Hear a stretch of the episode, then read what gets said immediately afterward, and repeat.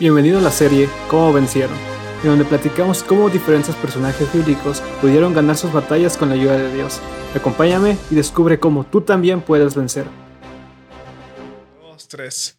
Bienvenidos a un episodio más de esta serie titulada Cómo vencieron. En este episodio vamos a, tenemos una invitada muy especial, Miss Lane, y vamos a estar hablando de un personaje muy especial. Vamos a aprender cómo Dios ayudó a este personaje en situaciones complicadas y al final pudo salir victorioso. Pero antes, Miss Lane, ¿qué te parece si te presentas con nosotros y te conocemos un poco más? Sí, claro que sí, Dylan. Mi nombre es Miss Lane García, tengo 27 años y pues estoy aquí en el podcast de, de Dylan este, con ese tema interesante que va a dar. Estoy muy emocionada y... y Así sí. es. Pues muchas gracias, Miss Lane, por, por estar acá. Y la platicaba contigo, me decías que tu personaje favorito era David. Y sabemos que David tiene una vida asombrosa. Tiene altas, tiene bajas. Pero tú escogiste una historia muy peculiar, una historia que conocemos muchos, que es David contra Goliat. Así ¿Por es. qué para ti esa es una historia importante? ¿O por qué te gusta mucho? La razón por la cual me gusta mucho es porque yo creo que me identifico mucho con él. Este, eh, yo creo que desde joven él, desde antes de que surgiera toda su vida, este, él tenía algo muy especial que yo creo que a Dios le llamó mucho la atención. Entonces, eh, escogí la historia de Goliat porque si vemos es un hombre gigante Así es. y. David es un niño, en pocas palabras, de creo 17 años. Y, y cómo es posible que tenga tanta confianza en Dios para poder vencer una persona con una piedra. Entonces es Sí. como a veces puede sonar ilógico ante ahorita Ajá. que nosotros no vivimos esa clase de cosas. Sí, y ya es un poquito de spoilers de la historia, pero creo que ya la conocemos todos. Pero al final, esta historia se encuentra en Samuel 1.17. Y vamos a leer desde el versículo 4 que dice, luego Goliat, un campeón filisteo de Gat, salió de entre las filas de los filisteos para enfrentarse a la fuerza de Israel. Medía 3 metros de altura. Llevaba un casco de bronce y su cota de malla, hecha de bronce, pesaba 107 kilos. También tenía puestos protectores de bronce en las piernas, llevaba una jabalina de bronce sobre el hombro. El asta de su lanza era tan pesada y tan gruesa como un rodillo de telar, como una punta de hierro que pesaba casi 7 kilos. Y su escudero iba delante de él. Y esta parte me da risa porque dice, su escudero iba de él. Si Sí. Goliat podía cargar esta parte de aquí, llevaba un casco de bronce y una cota que pesaba 157 kilos, como para qué iba a necesitar un escudero, ¿no? Al final de cuentas. Pero esta parte es lo que también me asombra, porque David tenía un ah, enfrente de un obstáculo. Era una persona, un Así gigante es. literalmente. Sí. El mejor guerrero que tenían los filisteos. Así que era una prueba muy similar. Y nosotros, todos los días tenemos pruebas. Así es. Cada claro uno que tiene diferentes pruebas, pero para ti, ¿cómo es que Dios te ayuda a vencer en las pruebas? Si te, si pon- si te pones a pensar cómo era David y cómo eres tú también. Pues como te dije anteriormente, o sea, yo me identifico mucho con él porque aparte de que es un músico y, y a mí me encanta la música Sí. y, y yo pienso que a lo largo de mi juventud, bueno, cuando yo tenía aproximadamente mm, 16 años, mm, secuestraron a mi papá. Y para mí fue como que, pues algo bien horrible, ¿no? O sea, Sí. porque imagínate, tú no sabes en qué situación se encuentra, pero cuando tú empiezas a confiar en Dios realmente, te das cuenta que, o sea, que no hay nada que te detenga, que no hay un Dios imposible. Es un Dios que todo lo puede, que te puede sacar desde lo más profundo, desde las drogas, desde a una acción que pues a mí en mi vida me ha afectado todavía. Entonces, pues yo pienso que eso es lo, lo que me identifico con él. O sea, Sí, lo que, lo que me gusta que dices, tenemos un Dios, creemos en un Dios de lo imposible. así es. Tal vez para mí, para ti, a lo que esté pasando sea totalmente posible, que dices, pues fácil lo puedes evitar, lo puedes pasar, pero tal vez para mí o para ti sea complicado. Sí. Y de la misma manera, o sea, cuando dices, tenemos un Dios de lo imposible, es esa esperanza, esta fuerza, esta motivación que dice, no importa que tenga enfrente un gigante de tres metros, yo sé que para la gente que lo ve puede que sea imposible, Sí. pero para nosotros sabemos que con la ayuda de Dios es posible. y otra parte que también mencionan mucho de David es la música. Y yo también soy un gran fan de la música, tocar, escuchar, componer, pero para ti sabemos que David escribió salmos y salmos llenos de canciones, de cantares. Para ti, ¿cómo, cómo es una inspiración David en esta parte de que te gusta la música? una inspiración, David. más bien porque yo pienso que él tenía algo bien especial.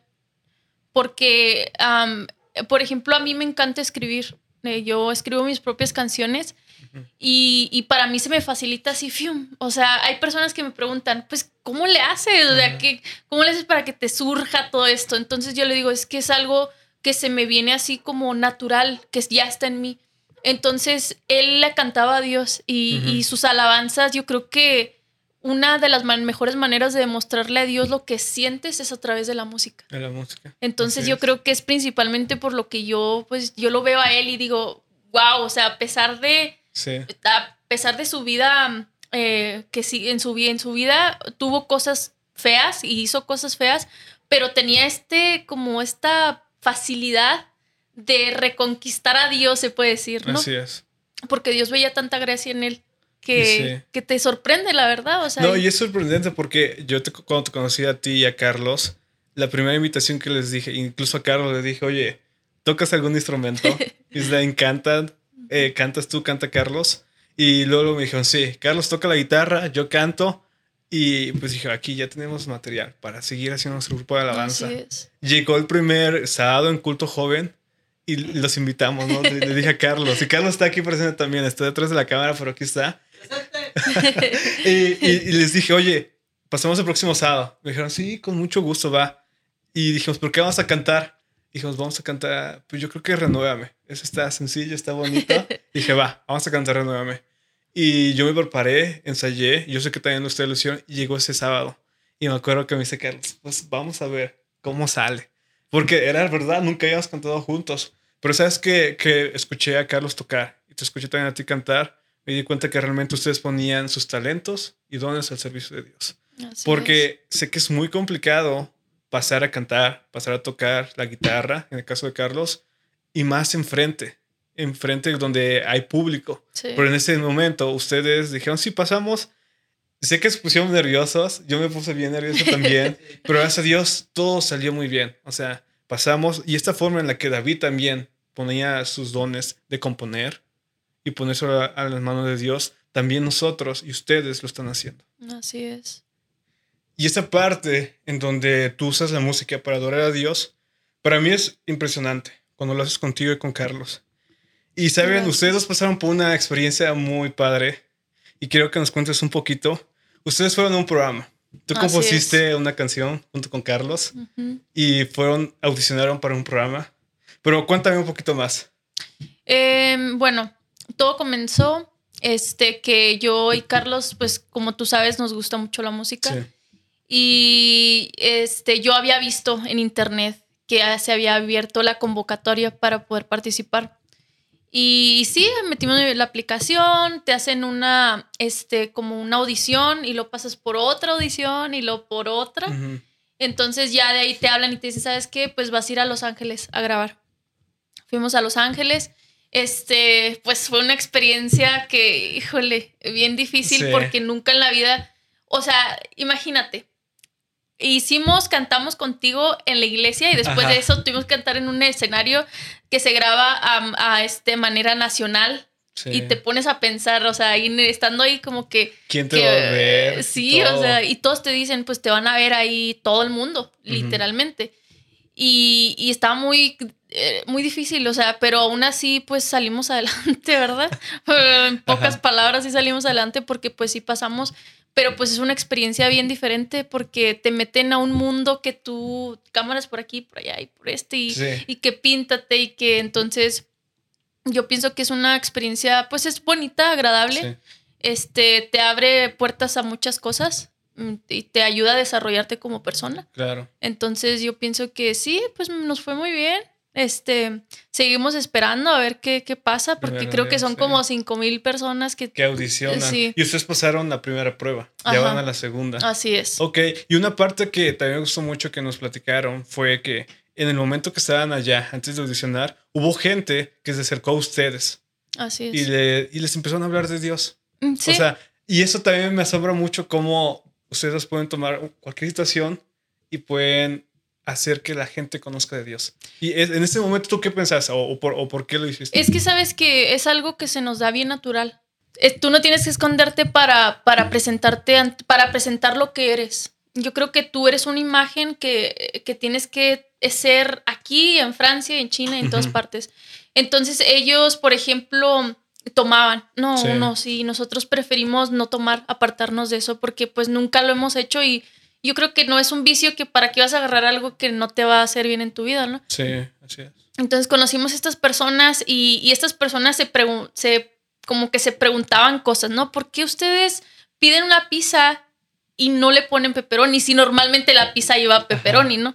Entonces es de que no, de ahí surgió el tema, eh, de que no es que nosotros eh, respetamos eh, las leyes de Dios, no comemos puerco, no, no hacemos esto y esto y esto. Y cuando se terminó todo lo del evento de, Tengo Talento y yo seguí platicando con esas personas y esas personas se interesaron en Dios. De hecho, uno de ellos es católico y creo que él iba a una, escuela católica y, y, me dice, es que sabes que, Miss Lane, todo lo que tú haces yo nunca lo había visto. Todo de que tú respetas el sábado. De hecho, en mi Biblia nunca he leído eso. Yo leo algo totalmente diferente. Entonces, su mente empezó como a abrirse y decir, ¿qué onda? ¿Qué, qué es esto? ¿Qué me estás trayendo aquí? Y, y sí, es una, son personas que, eh, por ejemplo, son personas que tienen un lenguaje, pues, como el mundo, ¿no? Sí, Pero estando enfrente de nosotros son totalmente diferentes. Porque ellos respetan quiénes somos y nosotros les hemos dado a, saber quiénes somos realmente, que somos hijos de Dios, que amamos a Dios, que seguimos su ley. Y yo creo que esto es lo que les sorprende tanto a ellos. Sí, sabes, como que. Exacto. Y esa parte es algo que también David hacía. O sea, en el momento que escuchó que Goliat estaba ofendiendo al pueblo de Israel, estaba ofendiendo a Dios, Goliat no se dejó. Y de esa manera, tú no, no fue que no te dejaste, pero compartiste. Lo mismo que hizo David, que dijo, o sea, Dios, el rey de reyes y el jefe de todos los ejércitos está con nosotros. De la misma manera, tú con Carlos, en el momento dijeron, ok, estamos aquí, pero aún así seguimos, Dios sigue estando con nosotros. Y lo siguieron compartiendo. Y eso es algo que yo admiro mucho de ustedes, porque no es sencillo, créeme. O sea, y más en diferentes tipos de ambiente. En ese momento, yo creo que lo que más se te mete en la mente es de, quiero quedar bien, quiero quedar bien, quiero dar una buena imagen para que después pueda pasar todo bien. Pero ustedes aprovecharon cada momento para incluso hablar de Dios. Y eso me sorprende mucho. Y quiero decirte algo que, que, o sea, a lo mejor queda marcado, ¿no? Sí. Si nos llegan a hablar otra vez y cae en sábado, yo no pienso ir. Porque en realidad, pues, mi prioridad siempre va a ser Dios. Aunque sea mi sueño ser cantante o lo que tú quieras, tener una carrera musical, yo creo que aquí lo más importante es Dios en tu vida. No importa qué carrera y te paguen millones y viajes y porque Dios te tiene algo diferente para, ti. Entonces, sí. Sí, y es tal vez hay gente que nos va a escuchar o nos va a ver y dice, ¿por qué el sábado? Eh, Dios dejó en los diez mandamientos que el sábado iba a ser el día de reposo. Dios lo reposó durante la creación.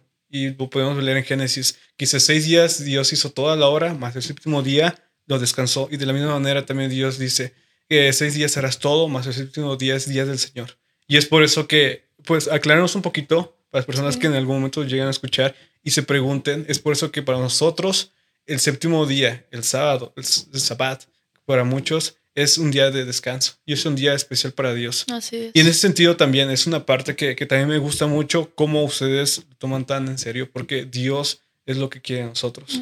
La siguiente parte que, que mencionó de la historia de David es el versículo 14 que dice, David era el menor de los hijos. Sus tres hermanos mayores se quedaron con el ejército de Saúl.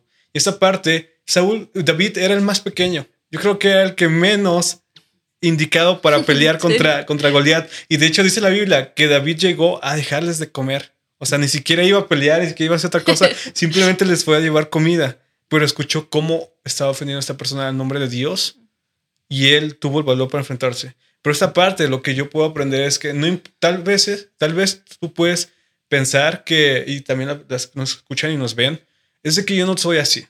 Yo no hablo acá, yo ni siquiera canto, no toco instrumentos, me da mucha pena participar, me da mucha pena hablar los demás de Dios, pero no porque unas personas lo hagan de tal manera, quiere decir que nosotros tenemos que hacer de la misma manera. David era el menor de los tres, ni siquiera estaba luchando, o sea, nada más llegó ahí a dejar las cosas. Y aún así, Dios lo usó. De esta manera, para ti, ¿cómo, cómo tomas esta parte? que Dios te usa. A veces como seres humanos eh, nos comparamos y decimos, ese que ya viste esta persona, ese como canta. Yo cuando cantaba, tocaba a Carlos, dije, no, Carlos toca bien padre, yo tengo que echarle ganas a tocarle también. Y mucha gente, y a veces nosotros mismos decimos esto, pero para ti, ¿cómo, cómo tomas esta parte? Pues yo creo que como tú ya lo has dicho, este, yo creo que Dios te usa totalmente diferente.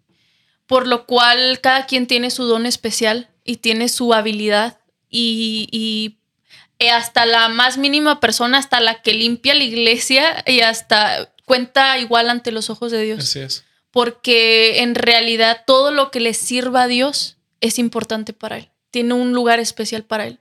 Entonces yo, como tú dices, era el menor de los hermanos, o sea, sus hermanos, unos hombres grandes, me imagino. De guerra. De guerra, sí. Y, y, cómo es posible que un niño, eh, este, Dios lo, vieron, lo, lo, usó, pero lo usó como un ejemplo de que dice en la Biblia que, dice, dice en la Biblia que de su debilidad yo me engrandezco. Entonces, si te das cuenta, este era un niño débil. ¿Cómo es posible que un niño débil mate a un hombre gigante? gigante, sí. ¿Cómo es posible de que es que en realidad Dios solamente mira el corazón de las personas? No se, no se enfoca tanto en, en tu físico, en tu fuerza, sino que el corazón es la mente, es, es tu entrega a Dios. Entonces yo creo que es lo importante lo que miró Dios en él y lo que mira en cada uno de nosotros es el hecho de que no importa quién eres, no importa si no tienes una pierna, si no tienes un brazo, si no cantas, si no bailas o whatever lo que hagas, pero Dios te usa de tal manera de lo que tú le puedes dar, tu posibilidad de darle a Dios. Así es. Entonces sí, así es. Sí, es, y es como dices, Dios usa de diferentes maneras. Y cuando nos damos cuenta que no importa qué, pero que Dios está con nosotros, podemos decir lo que dijo David en el versículo 32. No se preocupen por este filisteo, dijo David a Saúl. Yo iré a pelear contra él.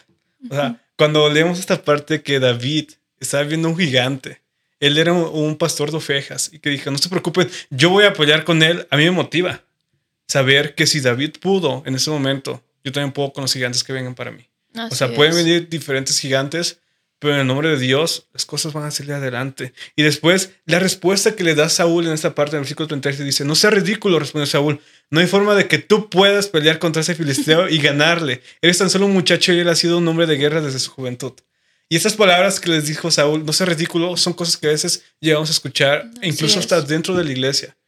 Tal vez no nos dicen no sea ridículo, pero sí nos desalientan a hacer las cosas. Que dice, probablemente dices, es que yo no sé cantar y pasas, no cantas bien, no, pues sí es cierto, ahora ya mejor no cantes. O sea, te están desanimando. Pero así, o sea, David estaba pasando por este, ese desánimo que Saúl estaba diciendo, no lo hagas porque básicamente tú no sirves para esto. Sí. O sea, y aún así, y yo creo que ustedes también llevan a tener momentos en los que dudaron de ir o no ir al programa, de participar o no.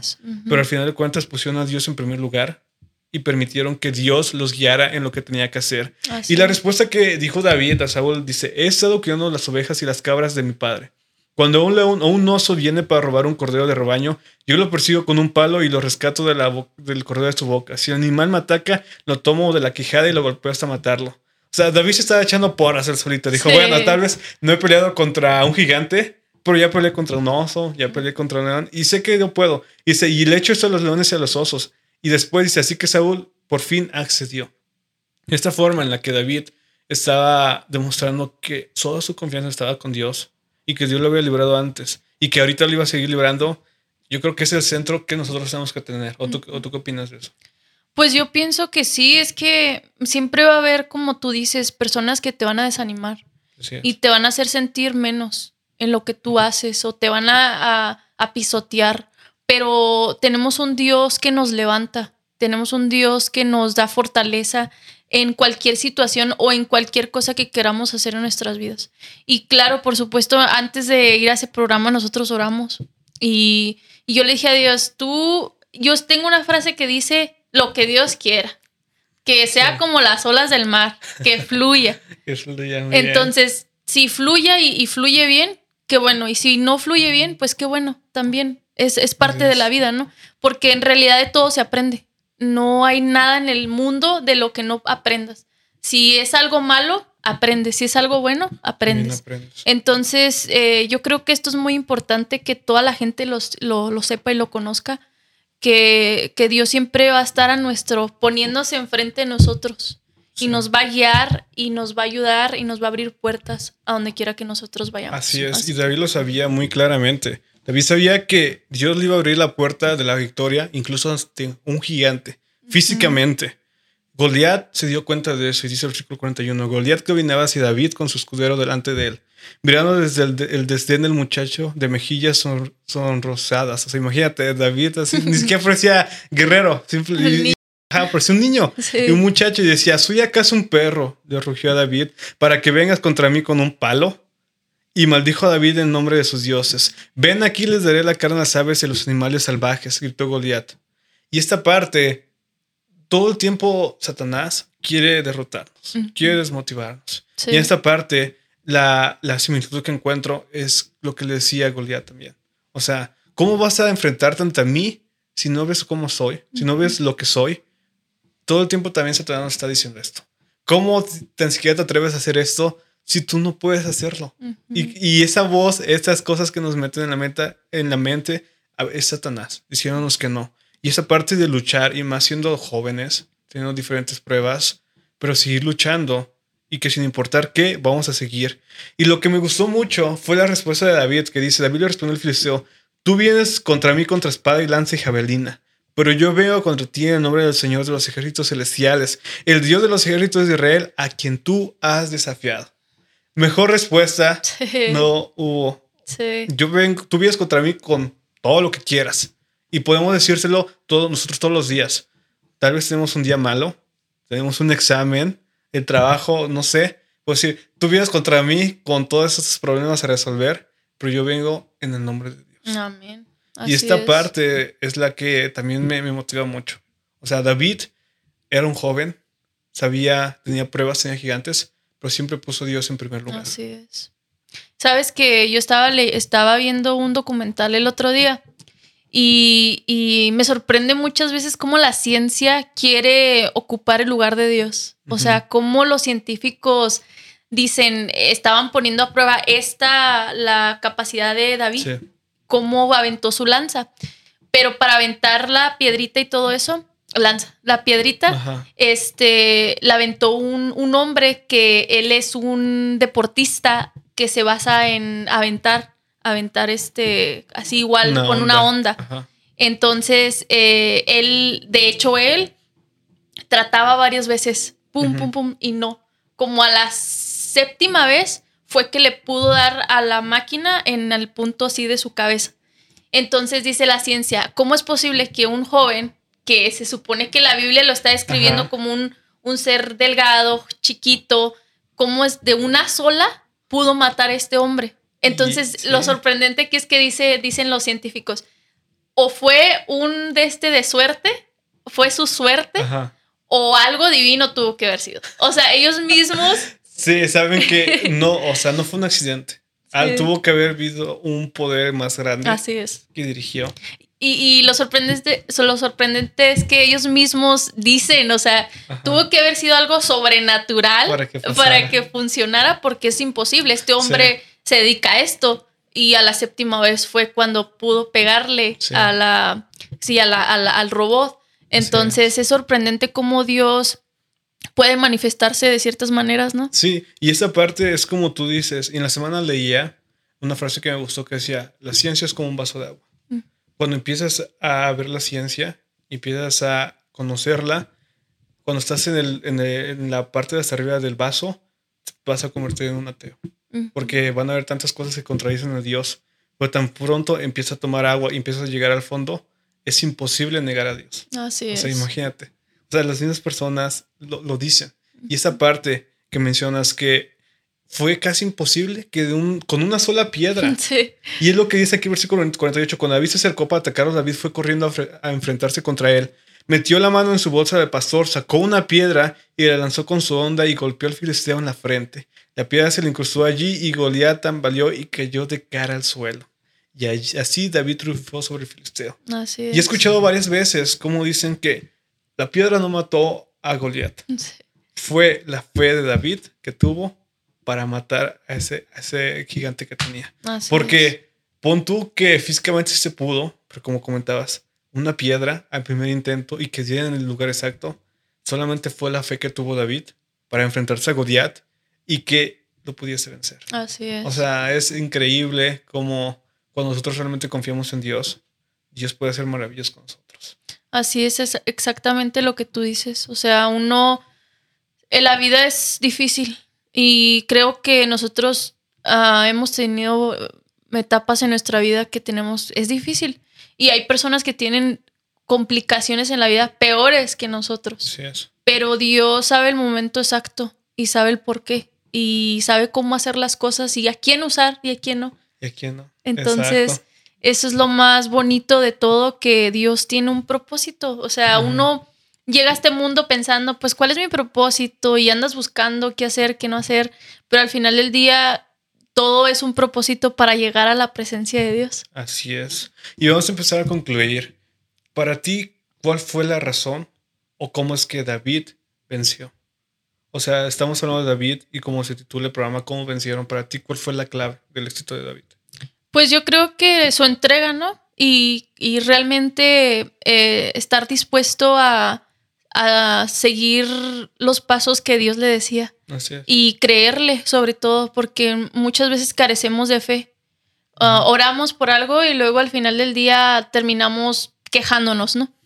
Entonces, Sí. yo creo que este niño tenía tanta voluntad de realmente creerle a Dios como para llegar al punto de matar a este hombre. Entonces, yo creo que eso fue lo que hizo que David venciera. Su, fe. Su convicción de que realmente hay un Dios y este Dios te va a guiar el resto de tu vida. Así es. Y es también mi conclusión. Al final, David tenía todo en contra. Tanto su físico, un ejército, experiencia, todo le jugaba en contra. Por final de cuentas, su fe en Dios, el decir, no importa que esté el gigante enfrente de mí, yo vengo en el nombre de Dios, es lo que le hizo vencer. Y ahora nosotros, ¿cómo lo podemos incluir en nuestra vida? ¿Cómo lo podemos aplicar tú? Personalmente, ¿cómo lo puedes aplicar? Pues yo creo con lo mismo, es que como te había dicho, de tu debilidad Dios engrandece. Sí, así. Y, y muchas veces uno tiene que ser sumiso.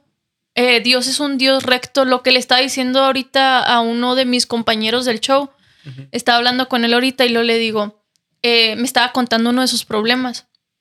Y luego me dice, es que yo no sé por qué soy tan sumiso y, y la gente me maneja a su gusto. Entonces yo le digo, lo que pasa es que uno tiene que desarrollar el carácter de Dios. El carácter de Dios es un carácter de rectitud, un carácter de, eh, de bondad, de humildad, de ser sumisos, pero saber que realmente es un Dios justo. Y si un- es un Dios justo, tú tienes que trabajar a través de la justicia. es. Entonces, es lo que yo creo que lo que nos hace entender esta historia de ponerla en práctica en nuestra vida, que no importa lo que venga, tú tienes que trabajar tú a tu vida con justicia y, y llegar al punto en el que creerle tanto a Dios que ya no te importe ni siquiera lo que vistas o lo que comas, Así es. sino que realmente tu vida esté basada en lo que Dios dice. Sí, llegar al punto en el que digamos, no lo que yo quiero, sino lo que tú quieres. Y si no pasa así, aún así veré la gloria de Dios. Así es. O sea, es tan impresionante la historia de David y aprendimos bastante en esta ocasión, pero te agradezco mucho que Gracias hayas ti. participado, hayas venido aquí al programa. Y no sé si quieras compartir una última cosa con las personas que nos ven, tus redes sociales, lo que quieras. Sí, claro que sí. Este, pues principalmente que sigan mucho los podcast, podcasts de Dylan.